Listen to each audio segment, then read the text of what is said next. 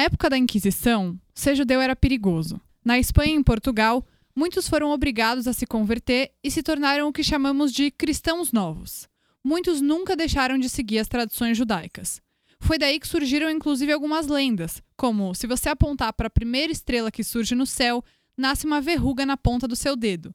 Era uma maneira que as mães encontraram para evitar que as crianças judias fossem identificadas por lembrar a chegada do Shabat. Gerações depois, alguns deles decidiram voltar às origens. São eles os judeus marranos, ou em hebraico, como vamos falar hoje, Bnei Anusim, os filhos dos forçados. Esse é o podcast do IB, o Instituto Brasil Israel. E já já você vai entender que tem tudo a ver com isso e com esse assunto. Eu sou Anita Efraim, jornalista judia e fanática por futebol. Eu sou Amanda Hatzira, professora e pesquisadora de temas relacionados à cultura judaica e sociedade israelense na USP. Nosso convidado hoje é o Carlos Gutierrez, antropólogo cujo mestrado foi no tema Bnei Anusim, uma experiência de judaísmo na periferia paulistana. Boa tarde, Carlos. Muito obrigada por falar com a gente. Boa tarde, é um prazer estar participando do podcast. Então, Carlos, só para começar, quem são os Bnei Anusim? Então, historicamente, os Bineanos, sim, né, são uh, classificados né, como os filhos dos forçados, né, a tradução literal do hebraico. Né, são, enfim, aquelas pessoas que descendem né, dos judeus obrigados a se converter né, durante o período uh, da Inquisição Espanhola, né, em que você tem ali Uh, enfim, uma forte pressão para converter esses judeus. A maior parte desses judeus é, acaba fugindo para a Grécia, outros vão a Portugal, né? E Portugal, enfim, passa a ganhar uma grande preponderância né, econômica com uma forte burguesia judaica que investe no Estado, investe, enfim, nas navegações e isso, claro, causa, uh, enfim, um, um certo ciúmes, né, no sentido de da, da coroa espanhola que visa, enfim, limitar esse esse poder né, crescente de Portugal, e aí, num contrato de casamento entre o príncipe, é, enfim, português e a princesa espanhola, que era interessante para os dois reinos, eles colocam como uma pré-condição para aprovação a, a, a conversão dos judeus. Né? Enfim, não pode ter judeus no território, porque até então Portugal dava uma certa liberdade de culto aos judeus, desde que esse culto não fosse público. Né? Então, nisso, muitos judeus são forçados a se converter, adotam nomes que nós chamamos de cristãos novos, né? o, termo, o termo é novos justamente porque eles são novos no cristianismo, eles vêm do judaísmo, e com esse processo de perseguição, enfim, de antissemitismo muito forte, muitos desses judeus acabam fugindo para o Brasil pois achavam que ali poderiam ter uma vida mais tranquila, sem menos é, problemas né, de perseguição. E aí, enfim, uh, passa a se desenvolver toda essa questão né, dos marranos, cristãos novos, principalmente esses que se estabelecem nas colônias. E, Carlos, por que que essas pessoas, depois de tanto tempo, contextualizando aqui que a Inquisição aconteceu lá nos anos 1400 e bolinha, por que que essas pessoas voltam para a comunidade judaica? Então, é, é, interessante, né? Se a gente pegar, não é um fenômeno exclusivamente moderno, né? Há alguns registros, principalmente na sinagoga de Amsterdã, de algumas pessoas que já naquela época, enfim, é, 1600, 1700, tentavam retornar ao judaísmo, né? O que era algo até mais complexo, por uma questão mesmo de maior antissemitismo, enfim, o judaísmo muitas vezes era, é, não era uma religião aceita, é, mas eu acho que pelo que a gente eu pude estudar, né, a gente pode definir realmente esse retorno né, dos, dos sim, essa tentativa de, de assumir uma identidade judaica como um fenômeno tipicamente moderno, né, acho que muito envolvendo, enfim, essa uma própria característica da modernidade, que é o indivíduo poder escolher, se construir, enfim, rever o seu passado. Claro que essa é uma interpretação mais, enfim, sociológica, mais é, filosófica mesmo. Para muitos rabinos, por exemplo, isso é uma questão de Neshama. Né? Neshama, em hebraico, a alma judia, né? Essa alma judia ela está sempre inquieta porque não está, enfim, é, praticando o judaísmo. Então, enfim, haveria aí uma, uma questão mesmo religiosa, né, por detrás de, desse fenômeno. Carlos, é uma percepção minha, pessoal, quando eu, eu olho assim o movimento beniano sim, você como pesquisador vai poder falar melhor, aprofundar mais essa questão, é que essas pessoas retornam, mas retornam para um judaísmo mais religioso. Você também observa um retorno para origens culturais? É um retorno que ele é mais se dá mais por via da religião ou por via da cultura judaica? Eu acho que é muito mais um retorno pela religião, porque essas pessoas não, não tiveram uma, o menor processo de socialização com itens de cultura judaica. Então, ou seja, como, por exemplo, vai a língua, a, enfim, acho que nazi não tem o menor contato com, enfim, com, com esse tipo de língua, não tem, enfim, o menor contato, por exemplo, em círculos de socialização, como, por exemplo, clubes e sociedades, enfim, é, de cultura judaica. É, então, ele se dá muito mais por uma questão de religiosidade né? Enfim, é, é, muitos assim não falam realmente nada de hebraico, mas vão tentar ler o Sidur transliterado. Então, eu acho que por não ter, é, enfim, vivido uma vida no seio de uma comunidade judaica, em que muitas vezes o componente cultural do judaísmo é tão forte ou até mais forte do que a religiosidade, né? Uh, enfim, essas pessoas não têm muito realmente uma vivência cultural, então do judaísmo é muito mais uma vivência religiosa. E até porque também no que eu pude estudar, pelo menos boa parte dos binianos sim, é, eles vêm, enfim, de, uh, de, de, grupos evangélicos. Então, muitos têm, sabe, você vê realmente muitas uh, igrejas evangélicas que buscam, né, nessa ancestralidade do Israel mítico, né, enfim, dos hebreus, né, muitos elementos da sua cosmologia. Você tem a Igreja Universal, muitas igrejas, por exemplo, vai a própria Assembleia de Deus, eles vão incorporar a menorá, enfim, vão, vão ter um discurso às vezes muito forte, pautado no Antigo Testamento, né, na Torá. Então, a partir disso, uh, enfim, uh, muitos desses elementos já são comuns à vida dessas pessoas, cosmologicamente falando, porque já estão acostumadas ali, né, enfim, com narrativas sobre os hebreus, ah, enfim, claro que uh, descontextualizado de um uso mais moderno de, de, de, de bens simbólicos, como, por exemplo, kippah, talit, mas, enfim, o grosso da história, ele já tem muitas vezes o contato, até mesmo por conta dessa vivência evangélica, né? E, Carlos, é, bom, você começou a falar um pouco sobre é, eles já terem essas ligações com a igreja evangélica, mas tem algumas tradições em comum entre as pessoas com quem você falou que levem eles a descobrir essa origem judaica, alguma coisa que ficou ao longo desses anos que leve eles a essa volta?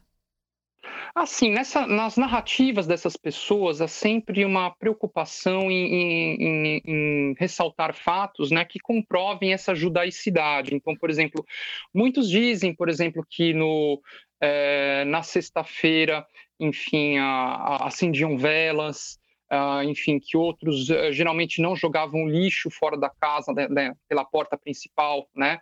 Uh, enfim, alguns até dizem, olha, eu, às vezes colocavam um, um, uma imagem de um santo católico, a família, e aí beijava o pé da santa, que seria, enfim, uma representação uma, uma, uma, uma, uma mezuzá escondida, né? enfim, então muitos relatam, né, na, na, muitos relatam também, por exemplo, ah, fui circuncidado, né? Então, realmente, muitos contam, e, a, e a mesmo na lógica desses grupos é muito importante, enfim, a pessoa, enfim, é, a, a, demonstrar que ela tem realmente uma ancestralidade judaica. Então, as narrativas sobre essas práticas, elas são muito presentes. Então, é basicamente, enfim, essa questão mesmo também de, uh, enfim, não trabalhar, não, não realizar nenhuma atividade na sexta-feira, não comer carne de porco também é muito presente. Sim. E muitas dessas pessoas vão atrás de é, tentarem descobrir alguma herança genética também, né? Mas genealogistas dizem que é muito difícil, né? É, parte dessas pessoas, muito, muitas dessas pessoas conseguem comprovar geneticamente que tem essa origem ou é mais é, por via dessas tradições que ficaram? Enfim, algumas pessoas até tentam fazer esse exame, que é um exame de análise do DNA mitocondrial. Né? A mitocôndria é, enfim, uma organela que todos nós temos ela é transmitida pela mãe, né? E então, ou seja, mesmo que, por exemplo, você faça um, uma inseminação artificial e uma barriga de aluguel, o DNA vai ser da mãe que gestou aquele embrião. Então, ou seja, o DNA mitocondrial ele é sempre passado pela linhagem matrilineal, né? Enfim, matrilinear, perdão. O que, enfim, muitas vezes eles vão realizar esse exame para comprovar que tem, enfim, uma, uma ancestralidade judaica para o que hoje eles têm como analisar a origem do DNA mitocondrial, dizendo, olha, esse DNA mitocondrial é semita. Eu conheci algumas pessoas que fizeram, mas se trata de um exame muito caro. Né? Eu não sei hoje se popularizou, se está mais acessível, mas eu acredito que ainda seja um pouco caro e inviável financeiramente para algumas pessoas. Então, para a maior parte, eu diria até 98%, realmente o, a argumentação, a justificativa vai ser em torno de é, enfim, tradições familiares, enfim, casamentos também é, consanguíneos, dizendo, olha, primos, né, para manter, enfim, um, um, sangue judaico. Então, vai ser mais em cima dessa argumentação. Os que recorrem à, análise de DNA mitocondrial são poucos. É muito, muito louco isso, né? Realmente acho uma questão super complexa. Tava pensando que, para mim, o meu judaísmo, assim, nem é uma coisa religiosa eu, eu sou zero religiosa, é uma coisa muito cultural, comunitária. E é muito louco essa outra experiência de judaísmo que eles têm. E eu queria saber, Carlos, se você conheceu pessoas que efetivamente fizeram o processo de conversão ao judaísmo, ou se não, se eles se reconhecem como judeus e a partir daí, é, enfim, adotam hábitos é, da religião judaica, se eles fazem um retorno espontâneo deles ou tem gente que vai atrás efetivamente desse processo de conversão. Lembrando que isso também é um pouco estranho ao judaísmo, a palavra não é bem estranho, quero dizer que não é comum porque o judaísmo não é uma religião proselitista, né, que quer angariar devotos. Não, não existe essa cultura dentro da religião judaica. Então, é, o, o, rigor de, de, da conversão é muito grande, é um processo longo, que dura aí um, mais ou menos uns dois anos, é um processo caro, você passa por um tribunal judaico. É, então é, é um processo, né? E é trabalhoso. É, e mesmo entre os brenianos, sim, também tem um movimento de resistência anti-conversão, né? Que, ah, não sabia. Pra reivindicar que é, nós temos origem judaica porque nós temos que nos converter para ser aceito pela comunidade Olha judaica. Só. Então tem grupos que, que eu saiba, né? O Carlos vai saber dizer melhor. Mas que se recusam a é, fazer conversão. É um ponto muito controverso, porque, enfim, ah, o que os binianos sim afirma que, bom, eu já tenho uma Neshama judaica. Se eu realizo a conversão, eu ganho uma nova Neshama, né, chamado hebraico alma, né? Então eu não posso perder a minha alma, né? Então muitos argumentam, não, eu não posso fazer uma conversão porque eu vou perder a minha alma. E aí eles recusam. É claro que também há uma recusa, porque, enfim, esse movimento quer ser aceito, né? Enfim, eles querem fazer o retorno, que seria um processo de techuvá e não um processo de conversão. Hum, Só que nisso, a comunidade judaica tradicional, já estabelecida, não aceita, porque vão dizer: olha, a sua história é muito interessante, é uma, é uma bela história, só que eu não tenho nenhuma comprovação, né? eu não tenho uma ketubá, né? um, um, um, certificado, uma certidão de, de casamento da sua avó, da sua tataravó, para confirmar tudo isso. Então, para, enfim, tirar qualquer dúvida, tem que fazer a conversão. E muitos binianos, sim, não concordam com isso. Né? De uma perspectiva mesmo da halahá, da lei judaica, eles dizem, não, se eu já sou, eu não posso me converter, porque vou perder a minha neshama, a minha alma. Alguns rabinos dizem que não, que a pessoa, se ela já tem a alma judaica, ela não perde. Enfim, há uma controvérsia né? É, com relação a essa parte mais religiosa mas também muitos binianos sim, enfim, não aceitam também porque eles têm, o, enfim, esse movimento deles, eles querem ser aceitos independentemente da, enfim, da conversão. Muitos acabam se cansando, claro, de ficar nesse limbo, né? Porque, enfim, olha, eu tento aceitação, eu não sou aceito, e acabam realizando a conversão. É um processo realmente, como você colocou, muito lento, né? Enfim, porque envolve um período de estudos, envolve, claro, um período, porque é não é uma religião que busca converter as pessoas numa religião proselitista, então é um processo lento. Eu conheci também já alguns que chegaram a se converter por via ortodoxa, que ainda é mais lento, uhum. num processo que às vezes pode demorar até cinco anos. E uma coisa que. Bom, você já começou a falar um pouco sobre esse preconceito que existe na comunidade. Você conseguiu observar é, espaços específicos dentro da comunidade judaica que acolhem essas pessoas? Porque que rejeitam a gente já sabe que está cheio, né? E que acolhem, existe? Olha, existe, eu não diria assim preconceito, é porque realmente é uma, uma questão complicada, né? Porque, por exemplo, algumas pessoas aparecem ali, né? Dizem, olha, eu sou, eu quero frequentar. E, claro, o judaísmo não é uma religião proselitista, é, em, em, algumas sinagogas até são um pouco fechadas por terem uma orientação mais ortodoxa, mas muitas sinagogas aceitam, enfim, pessoas tanto que se dizem binianos sim, ou pessoas às vezes que buscam a conversão. Claro que não é tão simples, há muitas vezes receio, até por conta dos atentados que ocorreram na Argentina é, nos anos 90, até mesmo, enfim, atentados enfim, em outros países também. Às vezes a comunidade é um pouco reticente, mas há muitos casos de comunidades que, enfim, que recebem muito bem essas pessoas. Hoje mesmo, por exemplo, é, há em algumas sinagogas ortodoxas todo um trabalho com os chamados é, com, os chamados é, Bnei Noah, né, que são os filhos de Noah, ou seja, são os não judeus, né, é, que os rabinos têm promovido um trabalho, sabe, com essas pessoas que não são judias para frequentar o espaço da sinagoga, ter aulas sobre judaísmo, né? Então a, a, acaba se tornando cada vez um fenômeno maior nessa questão de abrir a sinagoga para os não judeus. Mas no caso dos binianos, sim, eu estudei algum, uh, enfim, algumas sinagogas, alguns rabinos que tiveram contato que ajudaram essas pessoas, né? Enfim, fizeram, aliás, enfim, um trabalho até muito interessante, né? De muita coragem também, às vezes tendo, claro, uma possível reprimenda por outras de, de, por outros rabinos ou de outras pessoas, mas que eles se portaram de forma exemplar, né? Enfim, tiveram, enfim, uma grande, enfim, uh, enfim, uma grande compaixão, né, por essas pessoas de fato o Carlos falou um pouco sobre essa coisa da segurança, e acho que quem não vive na uhum. comunidade judaica, nesse meio, não entende o que é a noia da segurança na comunidade judaica. Não estou julgando uhum. aqui se está certo, se está errado, entendo que tem um contexto, mas realmente a segurança é uma coisa levada muito a sério. Então, não existe uma pessoa que não conhece uma sinagoga chegar numa sexta-feira e querer ir no Kabbalat Shabbat, que é no serviço de Shabbat. Isso não existe, a pessoa vai ser barrada na porta. Sim. Porque existe uma questão de segurança muito forte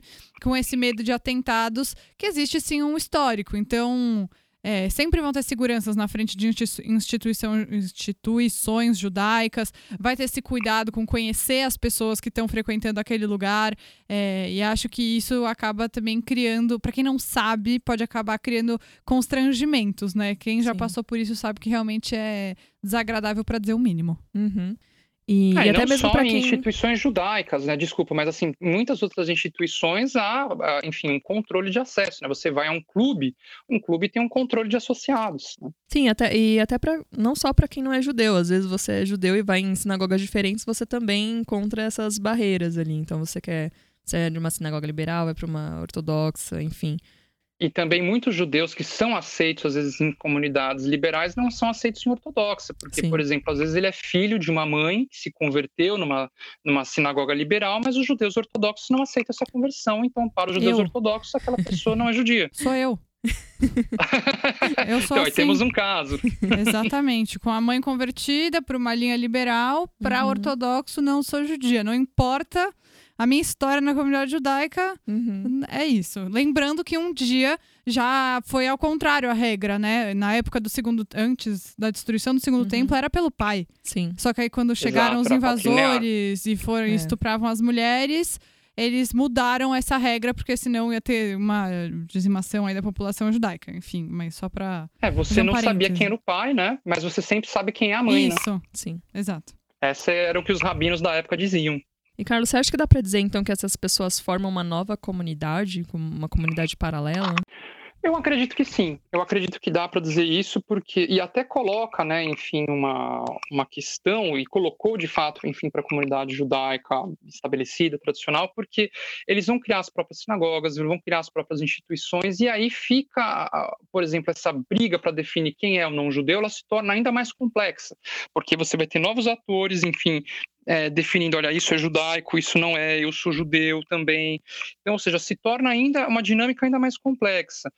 Então, uh, sim, eu acredito que, de fato, o aparecimento, de, enfim, desses novos atores, enfim, que praticam todo um judaísmo, muitas vezes é, distinto no que eu posso dizer distinto, enfim, adaptado a uma condição local. Então, por exemplo, a comunidade que eu estudei na Zona Leste de São Paulo era uma comunidade que se dizia ortodoxa, mas que não vivia, digamos, como os ortodoxos que você tem às vezes em Genópolis, no Bom Retiro, porque eles viviam dentro do limite que dava para ser ortodoxo no, na periferia, por exemplo, na periferia, ah, eu não vou cumprimentar, por exemplo, uma mulher, dar a mão, né, o que é algo muito comum, porque, enfim, os ortodoxos não podem tocar a mão né, de uma mulher que não seja sua esposa, enfim, por uma questão, né, se ela está menstruada, na periferia isso pode ser muito mal visto, então opa, já não dá para fazer isso. Há uma né? adaptação, né, um judaísmo que, que caiba a eles, né? Assim, claro que isso aconteceu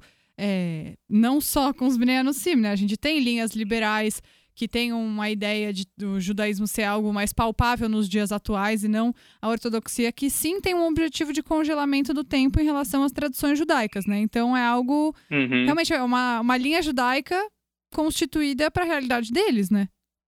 Sim, mas até mesmo os ortodoxos, eles têm mudado muito, enfim, você vê, eles adaptam, adotam, adotam enfim, é, é, redes sociais, adotam, enfim, toda a questão de internet para aproximar as pessoas do judaísmo, vlogs no YouTube, então mesmo os ortodoxos Eles vão no acabam, pânico enfim, dar entrevista.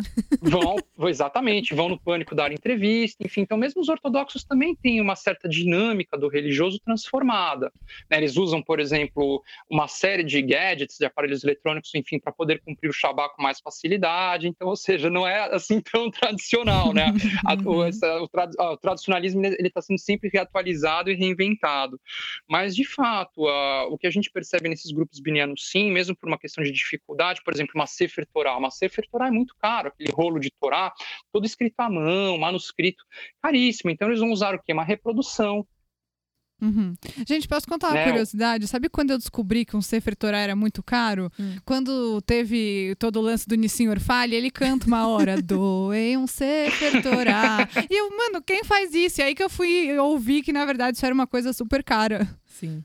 Que é uma, realmente é uma caro. doação muito grande. Bom, enfim. Carlos, para é, fechar aqui a nossa conversa, uma pergunta falando sobre essa parte geográfica. O seu estudo, o seu tema de mestrado foi Sim, uma experiência de judaísmo na periferia de São Paulo. Como uhum. se constituiu uma comunidade judaica praticamente paralela na periferia de São Paulo, sendo que os judeus são tão estigmatizados por serem parte da elite econômica? Então, é, essa comunidade surgiu né, a partir de um ex-pastor da Assembleia de Deus, que, enfim, descobriu suas origens judaicas e aí decidiu romper com a igreja. E aí ele identificou outros, uh, enfim, albinianos sim também, segundo ele, que, e aí ele explicou o que era, essas pessoas abandonaram a Assembleia de Deus e começaram uma comunidade com ele né? Ah, uma comunidade assim no começo muito até ortodoxa, eles usavam peyotes, né? Que enfim, aquela trancinha para quem não sabe, né? Que é, os homens usam em cima da barba, né? Enfim, ó, aquela parte intermediária entre o cabelo e a barba. E que de fato gerava muita desconfiança. Então eles contam, me contaram, né, que é, eles já tiveram ali uma casa que funcionava como um tipo de um kibutz urbano. Todos moravam ali, rezavam trabalhavam. A casa foi já apedrejada, né? Enfim, é, muitas pessoas, assim, enfim, diziam: olha, vocês são daquele povo que matou Jesus Cristo, né? Outros, enfim, eh, tratavam, sabe, de forma normal. E, e, há também, principalmente por parte de algumas igrejas evangélicas, uma certa judeofilia, ou seja, uma, uma certa adoração, admiração por quem é judeu, né?